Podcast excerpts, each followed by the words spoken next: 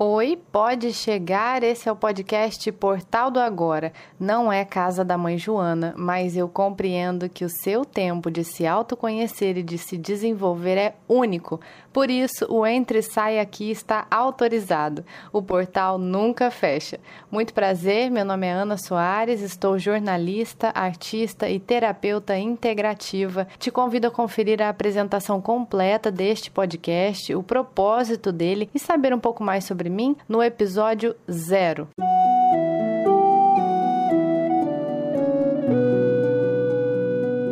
Esse podcast é composto por séries com novidades toda semana aos domingos. Este é o episódio 6 da primeira temporada, a leitura do livro Centelha Divina, do médico do corpo e da alma Henrique Kruger, psicografado por Jorge Bichuete, publicado em 1996 pela editora espírita Paulo e Estevão de Uberaba, Minas Gerais. Capítulo 5 Círculo Vicioso.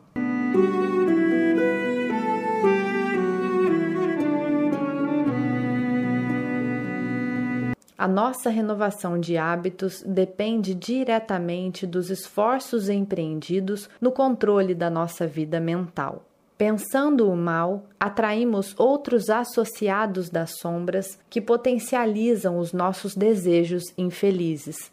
Focando o mal, destacamos nos outros o pior, e este erro em evidência retorna a nós, despertando-nos as tendências inferiores adormecidas. Comentando o mal, emitimos sobre o próximo uma carga de estimulação invisível que o provoca a repetição das atitudes condenáveis, e a visão da queda alheia repercute em nós, excitando-nos às viciações deprimentes.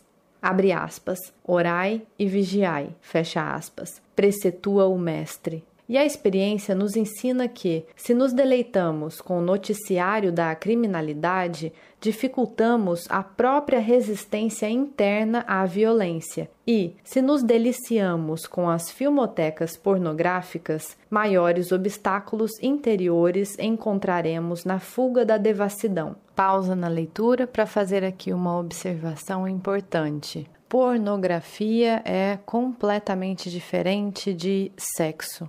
A cultura da pornografia nos distanciou do que há de sagrado na conexão entre duas pessoas e dois corpos. Voltando ao livro, as tentações surgem de fora, mas se avolumam é nas entranhas do espírito imortal. Desviemos assim nossos pensamentos do mal, na certeza de que o círculo vicioso da negatividade e da imperfeição somente se interrompe mediante a valentia de um coração que, reconhecendo as trevas da própria alma, vive o bem, pensando e agindo, e nega-se a dedicar até mesmo um só segundo às artimanhas do mal. Eis porque a saúde e a luz, nos escombros de dor da terra, será sempre o prêmio de vitória para quem, embora carregue consigo os impulsos da queda, aprendeu a vigiar, rompendo sombras na árdua luta diária por evitar os elos mentais da corrente do mal.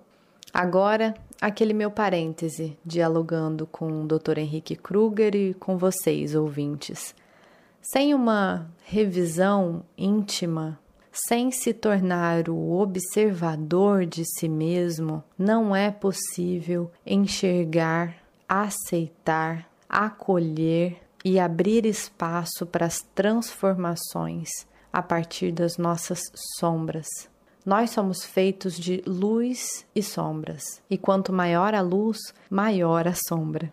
Então, não é possível a gente se desenvolver espiritualmente, pessoalmente, emocionalmente, mentalmente, socialmente, sem olhar para as características em nós que a gente abomina. A gente precisa fazer essa revisão interna para seguir adiante, para passar de fase, para estar abertos para receber o novo, receber os presentes que o universo pode nos entregar. Isso só vai acontecer se a gente observar mais o que passa pela nossa cabeça. É como se o nosso mental fosse uma televisão. Nessa televisão vai passar só o tipo de frases e imagens que a gente aceitar que passe. Se a gente deixar ela ligada 24 horas por dia, passando besteiras, passando negatividades, é exatamente isso que a gente vai atrair para nossa vida. Se isso tudo no mental for atrelado a sentimentos, você maximiza por mil tudo isso que vai acontecer. Quando um pensamento se une a um sentimento, o poder de manifestação daquilo na nossa realidade é muito maior. A gente, na verdade, não imagina o poder que a gente tem de cocriar a realidade. Se a gente imaginasse, a gente aprenderia isso desde a infância. Na verdade, todas as escolas deveriam ensinar as crianças a educar os seus pensamentos. Só assim que a gente pode construir realmente um mundo melhor, uma família melhor, relações melhores, uma saúde melhor e manifestar a nossa prosperidade.